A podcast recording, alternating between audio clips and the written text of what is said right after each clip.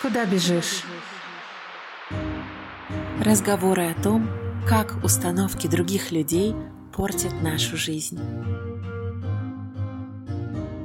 Всем привет! Это Яланта и подкаст «Куда бежишь?», где мы с вами вместе ищем тот самый пресловутый life-work balance и пытаемся наконец отдохнуть. Сегодня у нас будет большой выпуск, поэтому лучше приготовьте сразу какой-нибудь вкусный чай или какао, потому что у нас с вами гость. Его зовут Эдуард Мавлютов, и он пришел, чтобы ответить на кучу моих вопросов. Сегодня мы с ним будем обсуждать стыд, что пришло к нам из СССР и как те установки, которые были тогда, влияют на нас до сих пор в 2021 году. Как на нас влияют наши родители и другие окружающие люди. А еще мы очень много поговорим про деньги и то, почему же у нас в таких постсоветских странах стыдно быть успешным, стыдно зарабатывать, и как перейти на какой-то другой, новый уровень заработка, Возможно ли это вообще? Как видите, вопросов у нас много, но почему я позвала именно Эдуарда?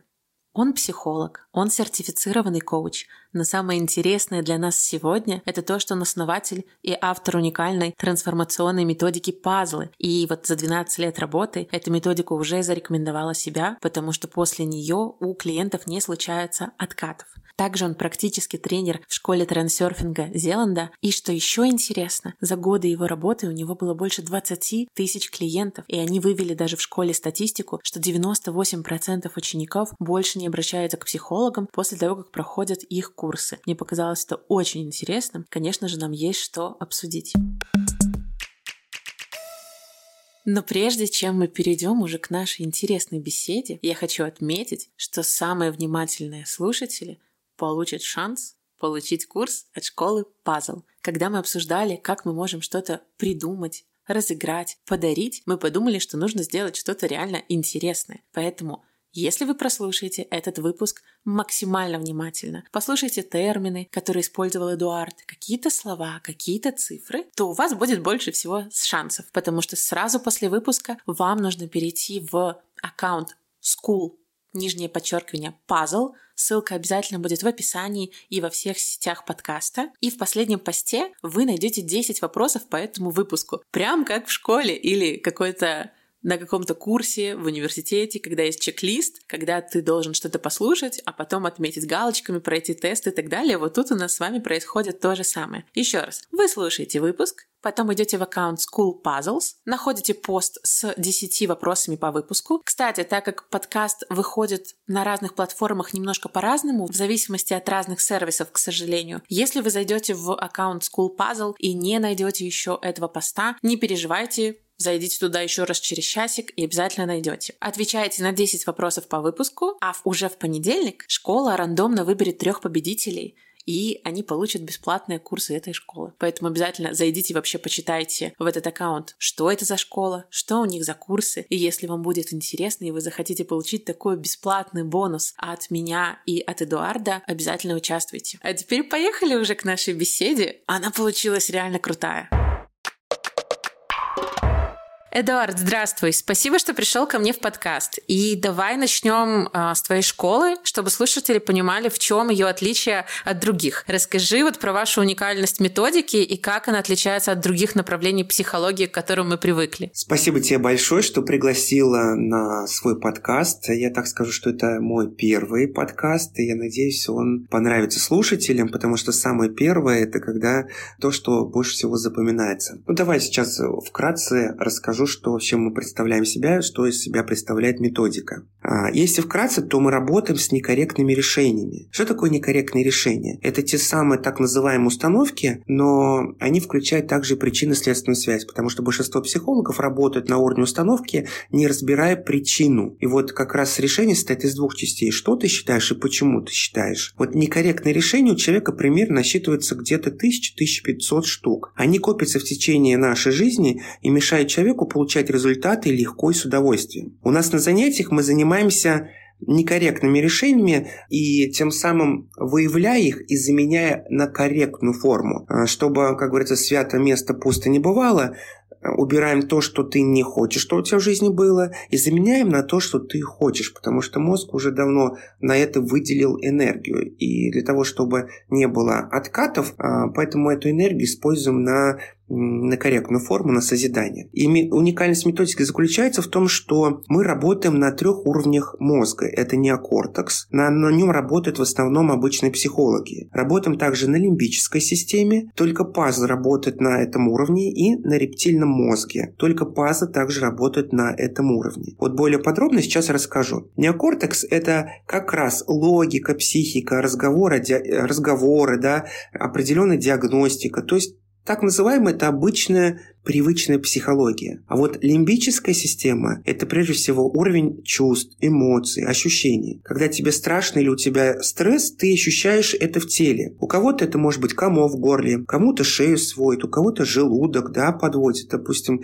прекрасно, скорее всего, слушатели знаете такой момент, когда человек э, очень сильно стрессует, беспокоится, либо экзамен сдает, у него кишечник начинает бурно работать. Вот как раз лимбическая система в это время дает о себе знать. Казалось бы, у нас все в голове, на самом деле это а, не только в голове. Ну и третья часть это мозг, это рептильная часть мозга, это самая древняя часть мозга, она отвечает за инстинкты такие как бежать, прятаться, замереть и так далее. Но это мы уже знаем из биологии. Так вот, наша методика включает в себя специальные упражнения. Сначала разговор с тренером, проводим диагностику выписываем те самые некорректные решения. Это уровень неокортекса. А, как я говорил, что на нем работают все психологи. Но ведь решение остается еще и в лимбической системе и рептильном мозге. И здесь мы подключаем специальные техники, ведь проблему обязательно нужно прорабатывать и на всех этих также уровнях. Тебе, конечно же, может показаться это странным и непривычным, но так, к сожалению, либо к счастью, устроен наш мозг. Если ты не веришь, Хочешь сказать, что ни разу не ощущал проблему в теле, когда ноги, допустим, подкашиваются, либо сердце разрывается? Вспомни этот момент. И вот прямо сейчас можешь попробовать следующее маленькое упражнение. У тебя есть какая-то проблема в жизни? Представь ее прямо сейчас в голове. А теперь Представь, что смотришь на эту проблемную ситуацию со стороны. Что ты видишь про себя? Вот подумай. А теперь представь эту ситуацию в виде фильма и прямо сейчас зафиксируй стоп-кадр и обработай это фото в голове с черно-белым эффектом. А теперь просто возьми и разорви это фото. Ну как? Почувствовал эффект? Странно? Да. Но так работает наш мозг и наша методика вместе. Так мы меняем жизни людей. Если ты готов меняться, то слушай дальше. И как раз если мы будем убирать проблему на всех трех уровнях, на уровне неокортекса, лимбической системы рептильной части мозга, то любая проблема уходит раз и навсегда. Если это мы будем отрабатывать на одном из уровней, то в лучшем случае через 2-3 месяца или через 2-3 недели эта проблема опять к тебе вернется на уже на другом, более глубинном уровне. Я думаю, ты прекрасно понимаешь, о чем я говорю. Если ты работал с собой, то ты а, такой в жизни замечал. Вот, в принципе, вкратце пытался объяснить. Да, я действительно замечала такие моменты и сама работала часто с психологами, и могу сказать, что моя тревожность, вот с которой я работала, у меня проблема большая с тревогой, она со мной все еще, несмотря на несколько лет терапии. Вот, потому что любой психолог, и это, к сожалению, так учат. Я сам в университете на психолога учился и продолжаю учиться. Хочу защитить кандидатскую диссертацию. Психолог работает узенько, узенько так называем, на одной проблеме. И когда ты работаешь на одной проблеме, а мозг – это такое, как сказать, существо более глобальное. Невозможно вычленить только одну какую-то маленькую проблему, потому что у нас все взаимосвязано. И вот когда психолог пытается взять у тебя только одну маленькую а, проблемку, оно решается на время сессии, либо на какое-то короткое время. Потому что вот рядом, которые проблемки связаны с этим, они опять эту проблемку узенку, как говорят, которую убрали, оно опять заволакивает, эта проблема опять становится проблемой. А вот методика э, уникальна в чем? То, что мы, когда начинаем отрабатывать, мы не убираем эту одну проблему. Мы убираем все, что связано с этим проблемом. И на уровне, как говорится, корни все это убираем, и автоматом, это, наверное, хороший там момент, да, называют положительные последствия, улучшаются все сферы жизни, потому что это доказывает о том, что а, если у тебя в жизни есть проблема в двух сферах, то она автоматически распространяется на все сферы. И поэтому, если мы проблемку убираем с одной сферы, то автоматически эта проблема уходит со всех сфер твоей жизни. Вот в этом-то и заключается, как сказать, магия, что ли, а, современной а, методики пазла. Звучит очень интересно. Я прям захотела к вам сходить, если честно, в вашу школу. Вот знаешь, как говорится, пока не попробуешь, не поверишь. И есть такое выражение, пока не попробую, не поверю. А вот говорят, попробуй, и потом увидишь, как это все работает. Да, понимаю. А скажи, пожалуйста, вот в вашей школе на какие темы сейчас больше упор или какие тренинги самые популярные? Ведь я подозреваю, что запросы у людей плюс-минус похожи в каком-то общем массиве.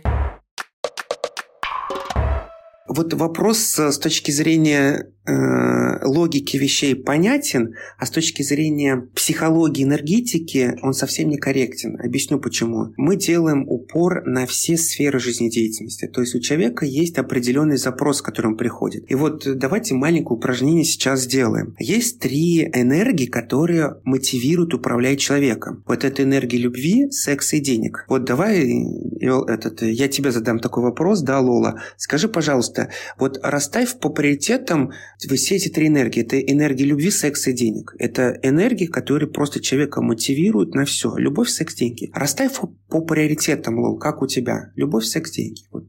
И, уважаемый тоже э, слушатель, также желательно это записать, э, чтобы потом вы не сказали, а имел в виду вот это, вот это, вот это. Вот прямо сейчас мы диагностику проведем. У меня это будет любовь, деньги, секс. Любовь первая, потом деньги, потом секс. Вот смотри, э, вот любовь, деньги, секс, да, то есть это 80% людей на сегодняшний день ставят э, вот именно в такой последовательности, то есть любовь на первое место. Но я задал вопрос по приоритетам, я не сказал по местам. И большинство людей как раз ставят по местам. Это что означает? Что такое любовь, да? Вот если взять, что человек, существо состоит из трех э, уровней, это уровень разума, души и тела. То есть разум – это та, та самая психология. То какая энергия для разума будет характерна? Это энергия чего? Денег, да? То есть разум за деньги, а душа за энергию, безусловно, любви да, и на уровне текст, тела это энергия секса. И когда мы ставим не по приоритетам, а по местам, приоритетов не может быть. Это называется закон триединства энергии. А, мне только два или три человека вообще умеют это в жизни сказали, что я не могу поставить по местам, потому что у меня вот это все на первом месте. То есть это как раз диагностический критерий проработанного человека. Потому что 33 – 3 в периоде. А когда человек выделяет какую-то из этих энергий, это означает, что как раз у человека в этой энергии есть проблема. И большинство людей ставят ставят любовь на первое место. А что такое любовь? Это прежде всего отношения. Отношения – это не всегда с противоположным полом. Это может отношения с самим собой, с миром, с деньгами, а, с другими людьми и так далее. И вот, а, допустим, когда человек приходит и говорит, я хочу проработать тему денег, а по факту, когда он это упражнение делает, да, он ставит любовь на первое место. И это получается, что у него запрос-то на самом деле совершенно другой. Запрос выстроить отношения. То же самое в отношении с деньгами. Ведь на сегодняшний момент всегда говорю, что такое деньги? Деньги – это диагностический критерий адекватности тебя в социуме. Потому что даже если ты занимаешься ритуальными услугами, это тоже отношения. С живыми людьми, хотя ты хоронишь, как говорится, мертвых людей, да? И, э, как говорится, рука там маны небесная не спускайся, говорит, вот возьми тебе деньги. Мы живем в мире э, с людьми, общаемся. Это как раз есть партнерские отношения.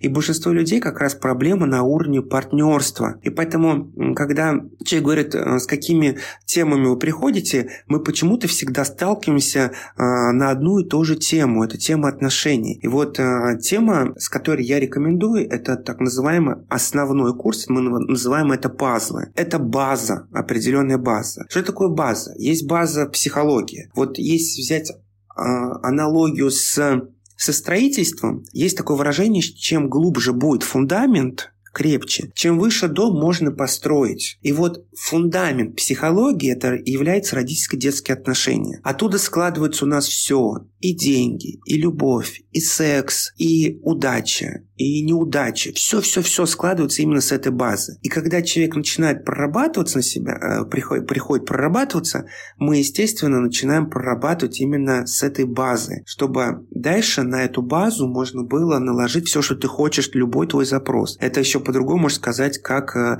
автомобиль базовой комплектации. Да? То есть мы приходим в салон, нам предлагают автомобиль базовой комплектации, потом дополнительные штуки всякие. И вот как раз вот эти, когда человек приходит с определенным запросом, основной запрос это у него вот эти дополнительные штучки, которые он хочет аксессуары сделать. Чтобы аксессуар встроился, должна быть та самая база. Вот прям закройте глаза сейчас, или если вы там в машине, естественно, не закрывайте глаза, и просто вот посмотрите по десятибалльной шкале отметьте, какие ваши отношения с родителями. Те, которые вы хотите – это десятка, да, либо та, которая есть. Просто адекватно оцените, на сколько баллов по десятибалльной шкале вы относите отношения со своими родителями. Если вдруг вы поставите 10, то означает, что у вас десятка должна быть в других сферах. И по деньгам, и по карьере, и по удовлетворенности жизни. Это как по колесу баланса, да, то есть. И получается, что если по родителям ставите 3-4 балла, а, допустим, по деньгам ставите 10, то, значит, по факту у вас по деньгам тоже 3 балла. Просто вы не знаете,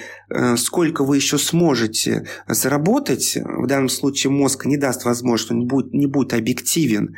А, то, соответственно, до десятки можно дойти другим способом. Только не берите в расчет, что, типа, моя мама старенькая, либо там они уже такие старенькие, я не могу о них плохо говорить, это там не по религиозному, а, либо серия тому, что как они по-другому могли воспитать. Не надо брать их в сторону, просто смотрите, как у вас по факту. Я поставила семерку. Это значит, все не так уж плохо? Или я себе вру?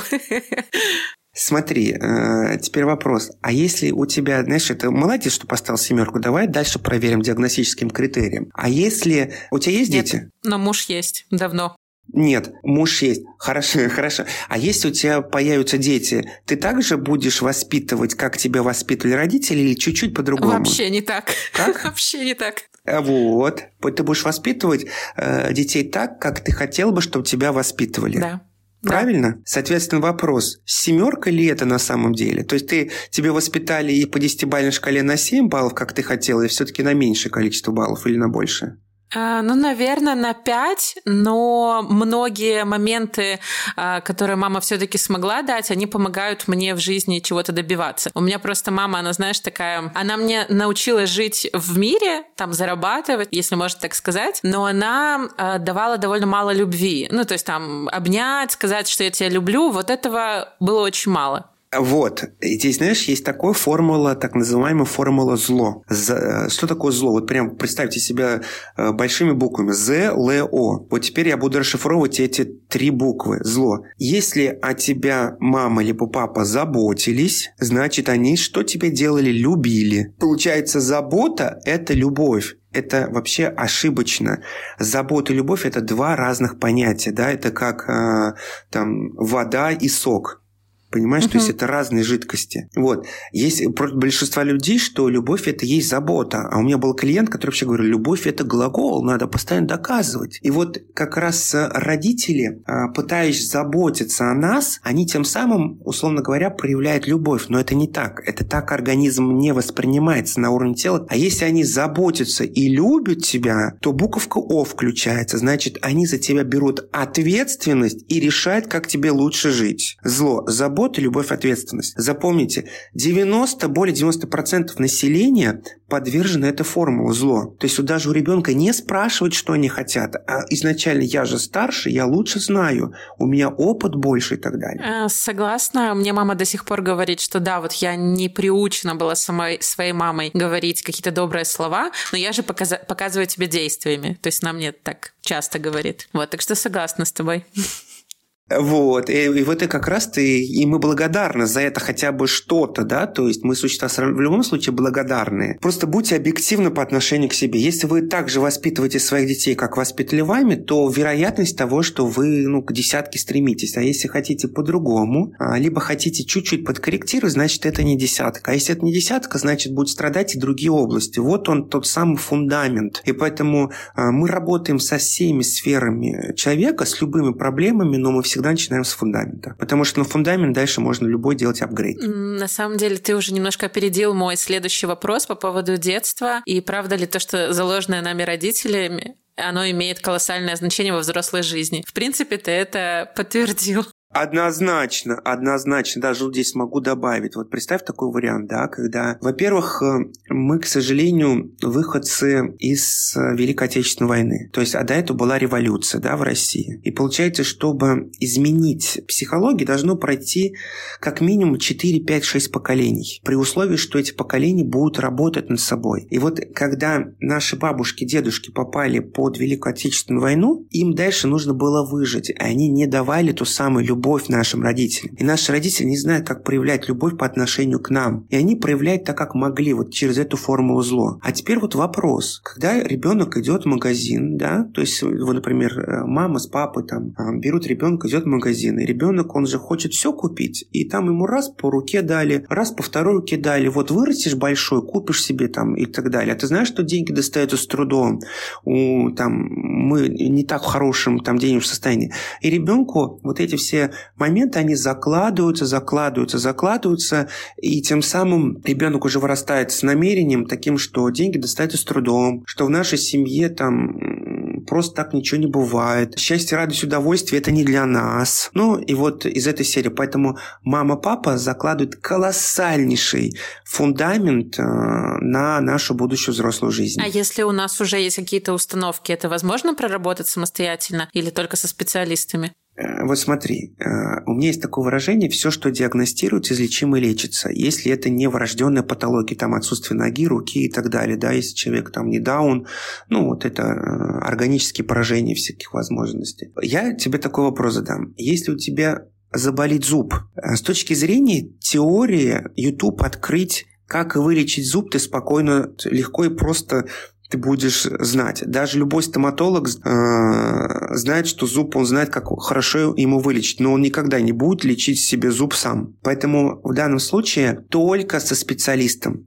Иначе можно закопаться самолечение ни к чему хорошему не приводит. И тут я могу привести пример с медициной. Почему сейчас э, антибиотики э, все делают, делают новые и новые поколения, да?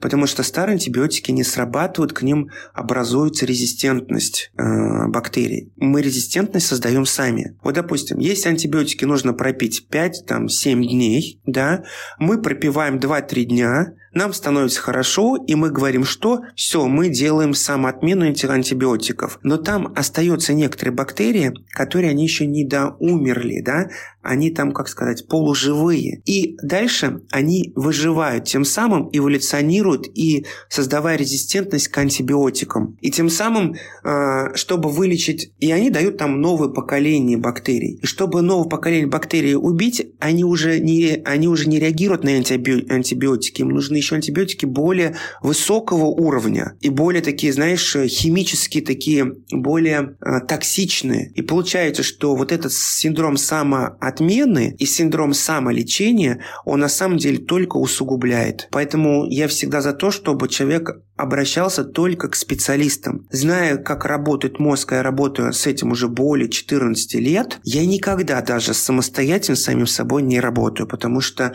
самого себя всегда можно легко и просто обмануть, обвести вокруг пальца, потому что мозг – существо, так сказать, ленивое, и мозгу нужно решить проблему здесь сейчас с наименьшими затратами энергии. А наименьшие затраты энергии – это как раз, условно говоря, а поработать самим над собой. Но это неэффективно эффективно, и по факту мы еще больше энергии потом затрачиваем. Есть такое выражение, хотел подешевле, да, купить, а в итоге купил в три дорого, да, то есть это раз дешевку, второй, лучше сразу дорого купи, нежели ты купишь три вещи дешево, все равно вернешься, поэтому скупой платит дважды. Согласна.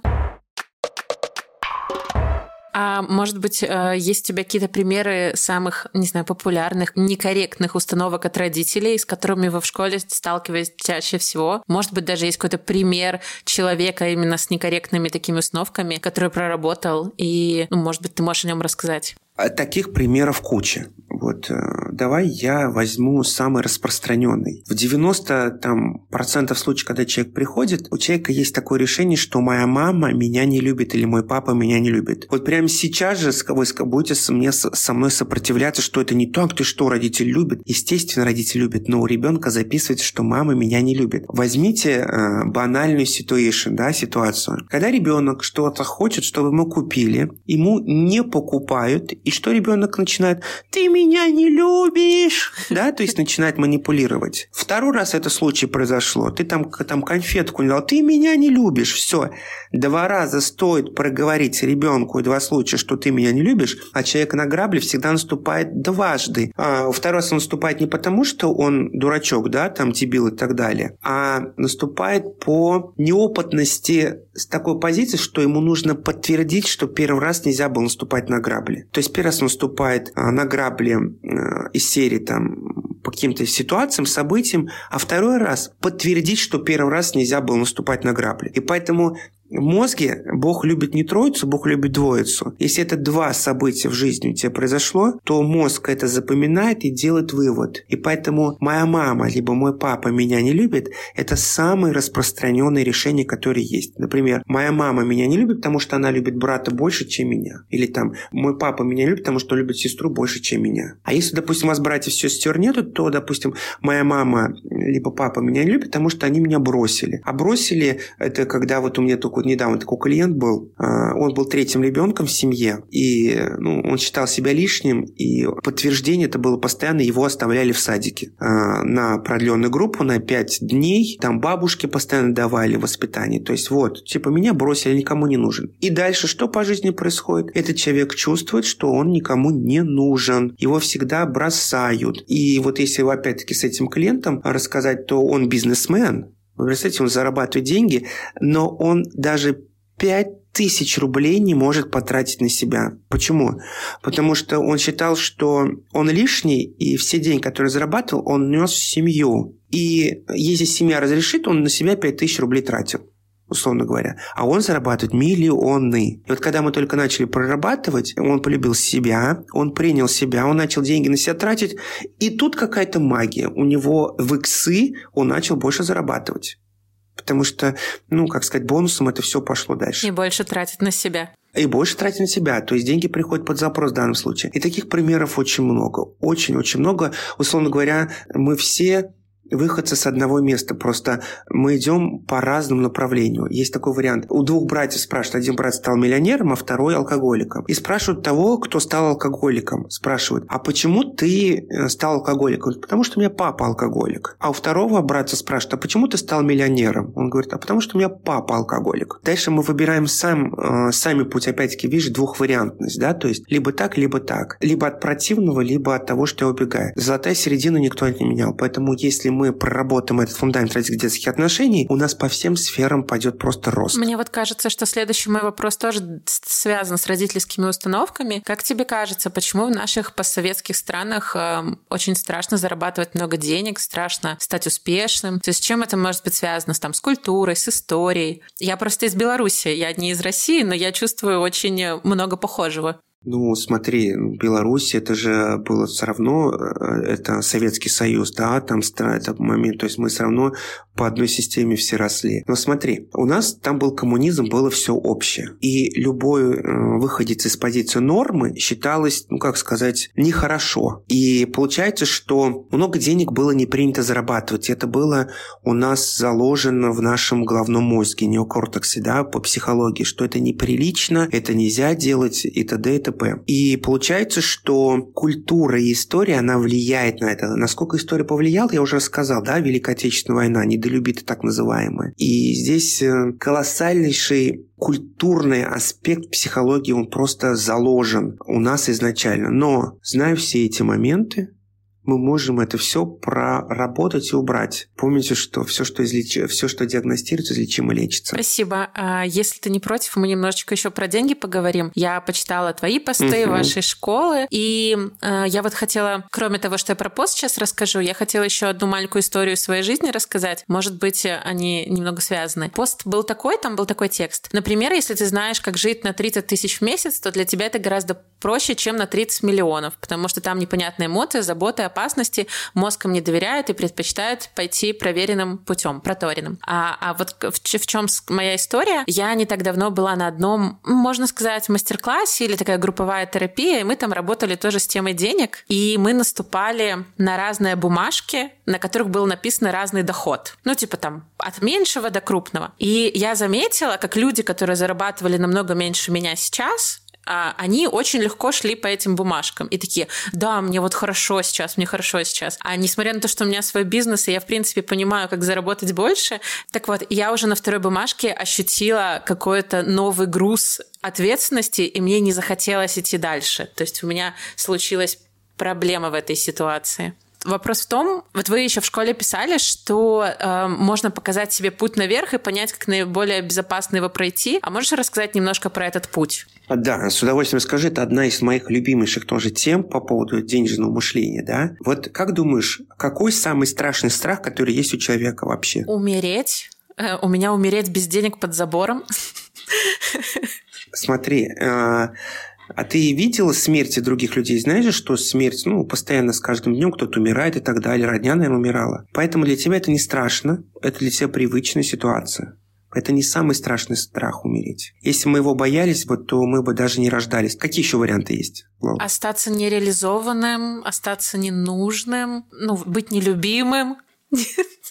Э, это привычная ситуация для большинства людей, поэтому это не самый страшный страх. Самый страшный страх – это быть успешным. Внезапно. Внезапно человек боится быть успешным человеком. И вот я всегда здесь ставлю, задаю вопрос. Есть определенный уровень денежного мышления. Э, я чуть попозже расскажу. И первый скажу, допустим, вот можно тебе вот э, такой вопрос задать?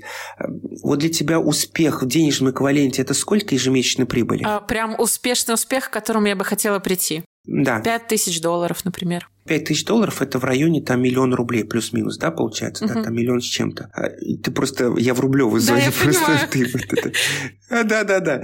И вот, смотри, я задаю такой вопрос. Что произойдет плохого, негативного, некорректного, если ты будешь зарабатывать 1 миллион рублей? И вот тут люди просто глаза на лоб лезут.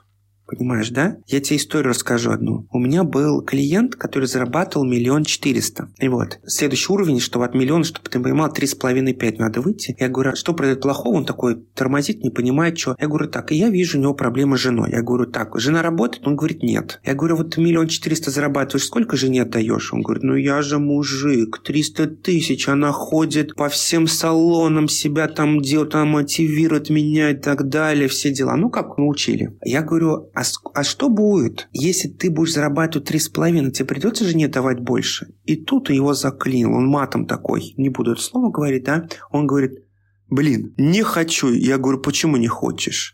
Пусть идет сама работает. То есть с точки зрения маркетинга, если он зарабатывает миллион четыреста, триста тысяч отдай и миллион сто дохода. То есть получается, что ты еще заработай миллион четыреста, триста тысяч отдашь, у тебя плюс миллион сто. То есть с точки зрения маркетинга, логики, ему лучше больше зарабатывать и больше жене отдавать. Но он говорит, нет, не буду это делать. Пусть идет сама зарабатывать. Он стал в позу. Типа, «Э, что это я буду впахать, она будет тут по салонам шариться, там ходить, деньги мои тратить. Вот. Понимаешь, для него это было катастрофой. И вот как только мы эту жену убрали, проработали, именно убрали с точки зрения психологии, проработали жену, у него сейчас доход как раз от 3,5 до 5 миллионов рублей. То есть вот, это что для него было плохого, если а, он выйдет на более высокую сумму. У, у кого-то не буду зарабатывать миллион рублей для того, чтобы что сделать? Не делиться деньгами другими, да? Вот э, я слушал интервью Олега Тинькова, все его знают, да, наверное, и вот э, он говорит, что 90 90% моих разговоров, встреч заканчивалось «дай мне денег». То есть у него просили деньги. Ему, говорит, мне это надоело. И в итоге что? Он, у него рак крови. Теперь он не бизнесмен, теперь у него денег никто не спрашивает. Понимаешь, это способ для того, чтобы как бы деньги не давать. И вот у человека у нас такое очень, мы такие очень интересные существа. Если мы очень сильно чего-то в жизни хотим, например, два раза, то мы его добиваемся. Вот, Лол, было у тебя два случая, когда ты очень сильно что-то хотел, и ты это получала? Да, я обычно чего хочу, то и получаю. Элементарные вещи возьмем. Очень сильно захотела пить либо покушать. Ты найдешь вариант покушать, попить? Да, конечно. Очень сильно захотела сходить в туалет ты найдешь возможность и сходишь в туалет. Mm-hmm. То есть для мозга это два случая было. Когда я очень сильно чего-то захотел, я это получил. Но, а если ты, если ты миллион рублей хочешь, но не получаешь, это означает, что здесь есть препятствие зарабатыванию этого миллиона. И если ты ответишь на себе вопрос, что будет плохого, если я заработаю этот миллион, то ты увидишь эти самые препятствия. Потому что для мозга, что сходить в туалет или покушать, что заработать 1 миллион, это одно и то же действие. Мозг мыслит действиями. Это то же самое, как э, девчонке, девушке купить либо Porsche Cayenne, либо букет цветов. Это один подарок. То есть это одна единица подарка. И для мозга то же самое. Одна единица действия. Либо миллион, либо сказать покушать. Это одно и то же для мозга. Это одно и то же, а, одна и та же единица. Поэтому, значит, ты не сильно хочешь заработать 1 миллион рублей. И вот э, подытожим, есть уровни денежного мышления. Первый уровень – это 30-40 тысяч рублей. На этом так называемо сидят огромное количество людей. Да? То есть так называемые люди, которые живут не в Москве, не в, не в Санкт-Петербурге, ну, не в крупных городах. Да? Второй уровень – 70-80 тысяч рублей. То есть, по факту, 70-80 тысяч рублей – это для уровня там, крупных городов, это все равно, что 30-40 тысяч для мел- мелких городов. Следующий уровень – 70-80 тысяч, следующий уровень – это 250 тысяч. 250-300. Это для 90% людей это цифра мечты. То есть, это цифра мечты. И как только человек достигает уровня 250-300 тысяч, у него в голове срабатывает позиция game over – цель достигнута. И здесь идет либо стагнация, то есть он остается на этом уровне, либо э, включается закон обратной трансформации. Что он гласит? Возьмем закон обычной трансформации, который гласит, что все должно, мы должны развиваться и идти вперед. Но если человек стагнирует на каком-то уровне, он дальше не развивается, то далее включается закон обратной трансформации. Человек падает на уровень ниже, чтобы опять подняться. То есть, условно говоря, э, ну, так систему, как сказать, обманывает тем самым и себя, и систему. Типа упал, поднялся, упал, поднялся. И вот э, как раз э, пока мы не отменяем первичную цель 250-300 тысяч, человек дальше не пойдет. Потому что следующая цель – это 1 миллион рублей. То есть с 250-300 тысяч следующий уровень это будет только 1 миллион рублей. Не 500, не 600, не 700, а 1 миллион. Представляешь, это самый сложный уровень, который у человека есть. 250 выйти на 1 миллион рублей. И вот когда человеку называю, в основном это вот цифры, как раз если человек 250 зарабатывает, он говорит миллион. И здесь проблема возникает, потому что цель достигнута. Это уровень мечты. И а так как работает все, что первичное, пока мы первичку не уберем, дальше мы не сможем пройти. Либо мы поднимемся, тестирование уровня сделаем 700-800, опять на 250 упадем и так далее. Легче человека вывести с 3,5-5 миллионов на 10 миллионов рублей, чем с уровня 250 на тысяч на миллион. Вот э, есть такое понятие, как успешный успех. Да? Uh-huh. Он как раз начинается с уровня 1 миллиона рублей. Потому что как только ты перешагнул эту планку, это самый трудный уровень, миллион начал зарабатывать, это подтвержденного дохода, который примерно 6 месяцев постоянно ты это получаешь. Следующий уровень 3,5-5. И вот э, есть сейчас огромное количество мастер-майндов проводится, да, и мастер-майнды, которые проводят спикеры, они не берут людей, которые зарабатывают меньше миллиона рублей. Почему? Плохой будет кейс. То есть неудачный кейс, они не смогут это человека вывести на этот уровень, да, то есть потому что там, там глубинная работа с психо- психологией нужно. И гораздо легче с миллиона человека вывести на 3,5 в десятки раз легче, чем с 250 на миллион. Потому что человек уже мышление у него поменялось, ему просто систему поставить, условно говоря, там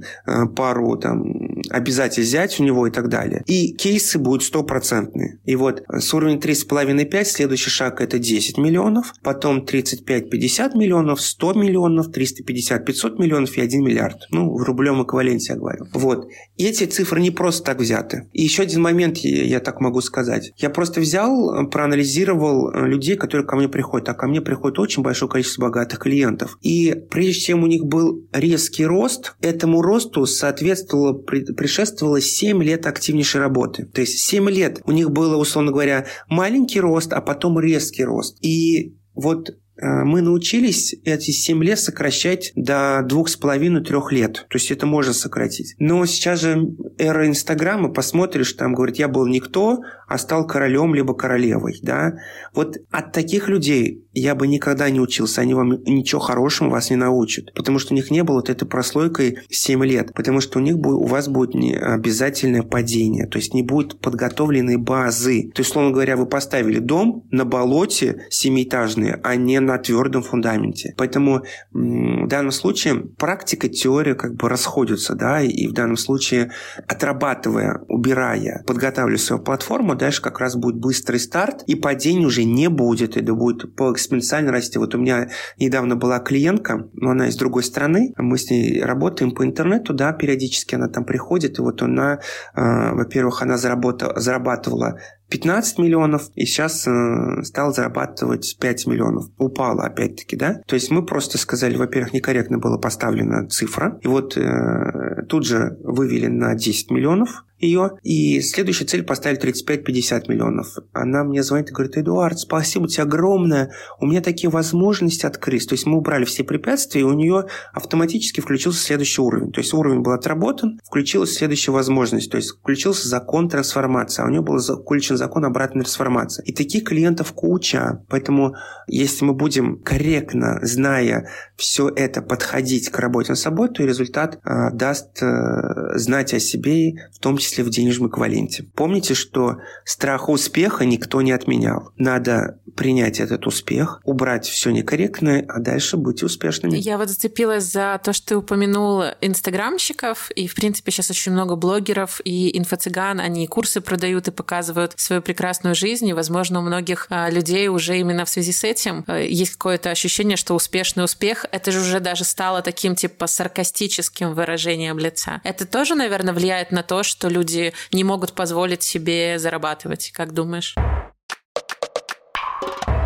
Однозначно. Как в свое время Гербалайф испортил э, отношение к сетевому маркетингу, то же самое сейчас вот эти э, очень огромное количество успешного успеха, они портят, э, вообще закладывают в голову людям о невозможности достижения. Они как бы сливки снимают, показывают свою красивую жизнь, а ну, я знаю, там ну, там огромное количество моих клиентов, там не все так гладко, ведь э, навряд ли кто-то в Инстаграм сейчас выкладывает э, обратную сторону своей жизни. Выкладывают в основном все красивую картинку, чтобы люди покупались. Но жизнь-то не может быть только такой, она по-другому, она совершенно другая. Поэтому здесь э, однозначно это накладывает негатив, саркастизм, сарказм такой, знаешь, на успешный успех. Успешный успех, он возможен только с уровня миллиона и выше. У меня тоже такой лично для меня какой-то вопрос возник. А возможно зарабатывать много денег и при при этом по колесу баланса иметь довольно полноценную жизнь. Просто у меня в голове какая-то связка, что как бы если ты много зарабатываешь, надо еще больше, еще больше работать, и ни на что не останется.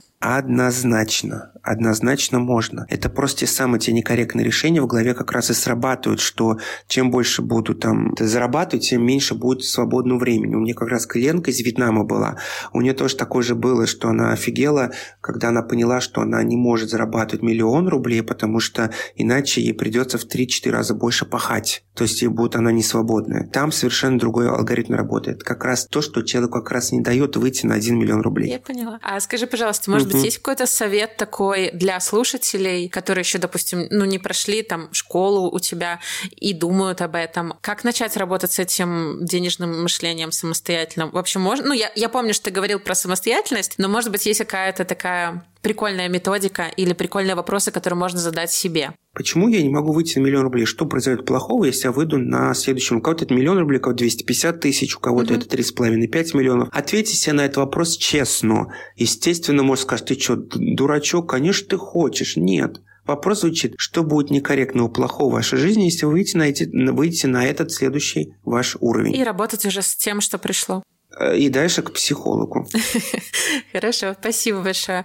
А, Я еще хотела с тобой затронуть такую тему, как стыд, потому что я читала, опять же, посты твоей школы, и там довольно много, и, и твои, и там много было про стыд. Есть ощущение, что это большая проблема для многих. Что вообще такое стыд, и почему он имеет такое влияние на нашу жизнь? Ой, есть три чувства, а, которые блокируют достоинство позволения. Это стыд, вина и страх. Это три великих чувства, которые не дают человеку развиваться. Что такое стыд? Стыд – это нереализованное удовольствие. За стыдом всегда стоит удовольствие. То есть, когда человек не получил э, он же, он же знает, что потом будет стыдно, но он идет на это. Он хочет получить это удовольствие. Если он это удовольствие не получает, то он начинает испытывать стыд. Поэтому за стыдом запомнить, что всегда стоит удовольствие. И если человек не получает удовольствие, он автоматически будет стыдиться. А стыд – это чувство, которое будет блокировать его достоинство позволения, то есть не давать ему развиваться дальше. Это, да, проблема многих. А этот стыд, он э, тоже же связан с родительскими установками в большей степени? Ну, конечно, конечно, конечно. Там, там э, стыдно, допустим, тебе стыдно, ты что, ты этот, не умеешь э, этот, э, петь, Тебе не стыдно там? Тебе не стыдно получать там двойку, да? А, допустим, а он эту двойку с удовольствием получил, там, отомстил, неважно как, удовольствием вот это получил. Он же может это спокойно исправить. Это как раз здесь я сказал, не расстраивайся, любая двойка исправима, в следующий раз исправишь. Подойди к учительнице и скажи, что мне нужно сделать, чтобы двойку исправить. Она же может перечеркнуть, пятерку поставить. То есть, вот, но если пристыдить, то мы блокируем дальнейшее развитие человека вообще. Спасибо. А, вот я еще хотела спросить по поводу твоего курса. Пазлы, э, во-первых, я так понимаю, там несколько спикеров или его ведешь конкретно ты? Я хотела спросить, для кого он предназначен? Только для тех, у кого есть детские травмы и обиды на родителей, или для тех, у кого этого нет? Нет, э, курс, он предназначен, ну, как сказать, всем. В этом-то уникально завершается, что, когда я сказал, что все мы выходим с одного места, просто э, у каждого по своей траектории идет. И поэтому вот как раз мы э, корректируем человека, его исходя из его запроса. То есть, а как правило, запрос, мы уже говорили, да, помнишь, любовь, секс, деньги, ЛСД, да, любовь, секс, деньги. Вот как раз мы корректируем. На курсе не только я работаю, естественно, работает у меня группа тренеров. Чтобы ты понимала, из 40 тренеров, которые приходили к нам учиться, а я их выбирал по всему Советскому Союзу, а, вот, их осталось всего 6 человек. То есть это вот базовые тренеры, это которые смогли остаться и работать с людьми. То есть тоже копаться в человеческом, как говорится, в некорректных программах, это есть тоже удовольствие. Ты должен любить э, свою настолько свою работу, что ты захочешь там людям это давать. Поэтому у меня есть команда, которая как раз этим и занимаются. И второй момент. Я никогда команду свою не разрешаю работать, пока он эту тему не проработал сам. У меня тренера, они как раз они проработаны таким образом, что они соответственно всех трех уровней разума, души и тела. Вот, угу. Поэтому это э, научи ближнего, да, только после того, как ты сам эту тему отработал. Вот будучи в свое время я работал в школе трансерфинга, вот, э, и мне предлагали возглавить денежное направление там. Я сказал, нет, я пока не зарабатываю столько денег, чтобы я обучал людям, как правильно зарабатывать. Да, то есть я отказался. Но в сетевом маркетинге, когда я работал, я очень большие продажи делал. И вот как раз я школу по продажам с удовольствием вел. Потому что для меня это, ну, как сказать, я, я имел право это делать, потому что я сам этого достиг. И поэтому я могу научить человеку только тому, чего я сам достиг. И у меня такой базовый э, сценарий спроса с тренеров. Вот пока ты сам не отработался, извини, я тебе никогда не пущу учить людей внутреннему миру. А сколько этот курс длится? А, есть разные курсы, то есть э, есть короткие курсы, ну, чтобы только просто посмотреть, что, условно говоря, есть попробовать и пойти дальше. Есть, конечно, курсы, которые 2-3 месяца идут. То все зависит от запроса человека. Ведь апгрейд-то никто не отменял. Uh-huh. Знаешь, у меня есть клиентка, а, которая пришла ко мне, и э, она тогда зарабатывала 250-300 тысяч. Она очень такая хитрая клиентка. Она такая мне говорит, через 6 месяцев мне звонит и говорит, Эдуард, я готова идти дальше. Я говорю, что случилось? Говорит, я просто смотрела, э, отработала, посмотрела, э, будет ли у меня откат. Отката нету, потому что у меня всегда раньше были откаты. Да, отката нету. Я говорю, а что ты хочешь дальше? Говорит, а я что, дура, что ли? Я знаю, что твоей методикой я могу выйти на более высокий уровень, я что, буду дура, что ли, отказываться от этого? Конечно, я, говорит, я пришла к тебе. Вот мы сейчас очень сильно дружим, друг другу помогаем, то есть, то есть развиваемся и так далее. То есть я вот это прям очень случай сильно запомнил, как она это говорила. Поэтому помните, что э, все, что диагностируется, лечимо лечится, поэтому не бывает того, что человек может не достигнуть. У нас вот одни из последних вопросов — это по поводу критериев здоровых отношений, потому что вот важно же проговорить не только про, например, деньги или про родителей. А, если мы говорим про партнеров, которые мы ищем, скажем так, какие главные критерии можно а, назвать, чтобы ваш союз приносил и тебе, и твоему партнеру пользу? Ну, не пользу, а просто удовольствие. Давай я скажу три главных критериях. Это угу. принятие, любовь и обоюдно одновременный рост. Обоюдный рост и развитие, да? То есть объясню, что такое принятие. Принятие – это есть любовь на самом деле. Без любви невозможно принять, да? То есть когда ты принимаешь человека, а, ты не хочешь его поменять, ты принимаешь все его недостатки, его недостатки почему-то становятся преимуществом, да? Ты его любишь таким, как он есть. И вот это принятие любовь, это ну, всегда ходит вместе. Если будет принятие любовь, будет взаимопонимание. А если будет взаимопонимание, то будет неизбежный, обоюдный, одновременный рост и развитие. То есть э, пары, те, где один развивается, второй не развивается, если второй не подтягивается, крах этим отношениям. Потому что уровни будут у человека разные, и кто-то будет отставать, и э, будет некомфортно человеку. Либо э, женщина пойдет по пути ждать своего мужа, когда он вырастет ее, чтобы идти развиваться дальше. И когда вот ко мне люди приходят, делают разборы, и практика показывает, что это частый случай, когда женщина не может идти развиваться дальше. Почему? Потому что она перестанет уважать своего мужа а у них дети, ей придется с ним развестись и так далее. И она забивает на себя, и у нее начинаются психосоматические заболевания, включая онкологию, там потому что смирение, злость и так далее. Как только эту тему убираем, то, соответственно, они начинают оба развиваться. Вот здесь как раз э, тормоз в развитии – это когда кто-то развивается, а кто-то нет. Поэтому вот залог счастливых, успешных отношений – это принять любовь и обоюдно одновременный рост развития. Звучит довольно вроде как несложно, но я понимаю, что я могу по пальцам пересчитать людей, у которых здоровые отношения или там старшего поколения. Вот как, а как раз таких людей ты мало. И если ты возьмешь, посмотришь, у них как раз это, как раз их-то это объединяет. Смотри, этот одновременный обоюдный рост развития, ведь человек не обязательно, чтобы они там супер-пупер миллионерами стали. Они же могут быть на любом уровне одновременно, остаться или так далее. Пусть они и развиваются, но они одновременно на одном уровне находятся. Они друг друга понимают, любят, им достаточно это. И этот уровень достаточен. Это не означает, что нужно стремиться всегда вперед из песни, как говорится. Поняла. А последний вопрос угу. по поводу того, что у нас скоро Новый год. Мне кажется, уже у многих сейчас предвкушение идет. И часто люди даже в Инстаграм рассказывают, что они добились за год, подводят какие-то результаты, планируют. Может быть, у тебя есть какие-то советы моим э, слушателям, как построить планы так, чтобы они сбылись или сделать для себя 2022 год каким-то особенным, трансформационным? Вот я сейчас скажу, наверное, будет шок-моментом. Ни в коем случае не ставьте 100 целей на год. 50 обычно рекомендуют. Э, нет, э, от 50 до 100 сейчас ставят. Кто-то там 200 угу. идет. Никогда не ставьте, я объясню почему, если это интересно. Э, дело в том, что когда человек... И вот начну издалека, как говорится.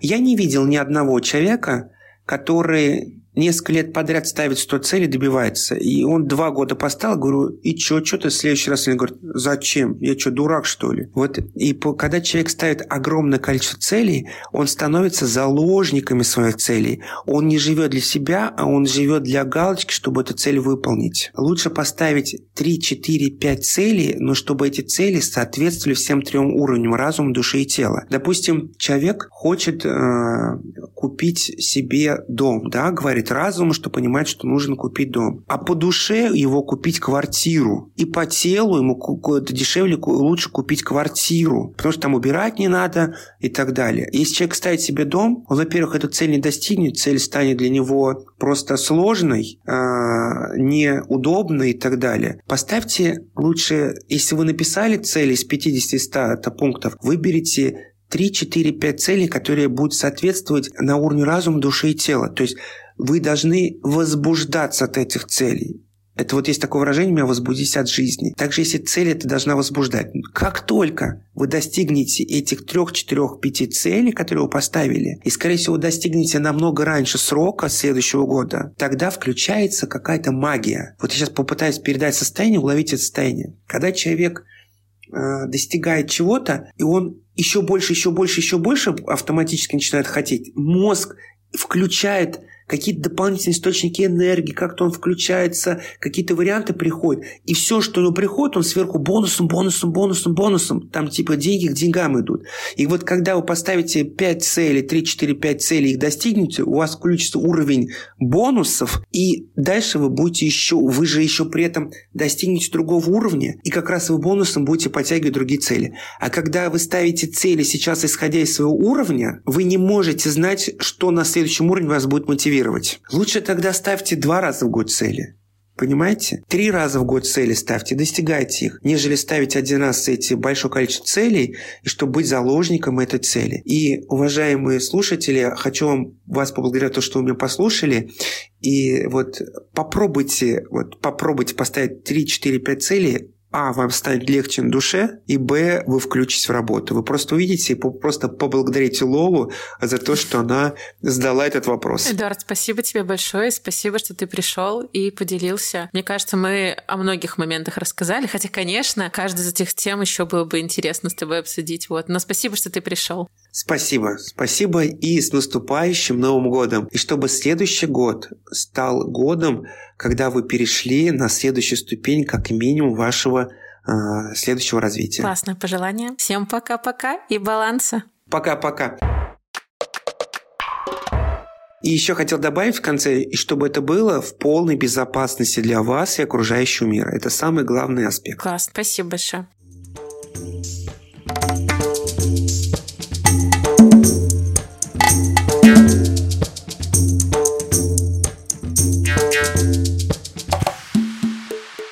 Куда бежишь?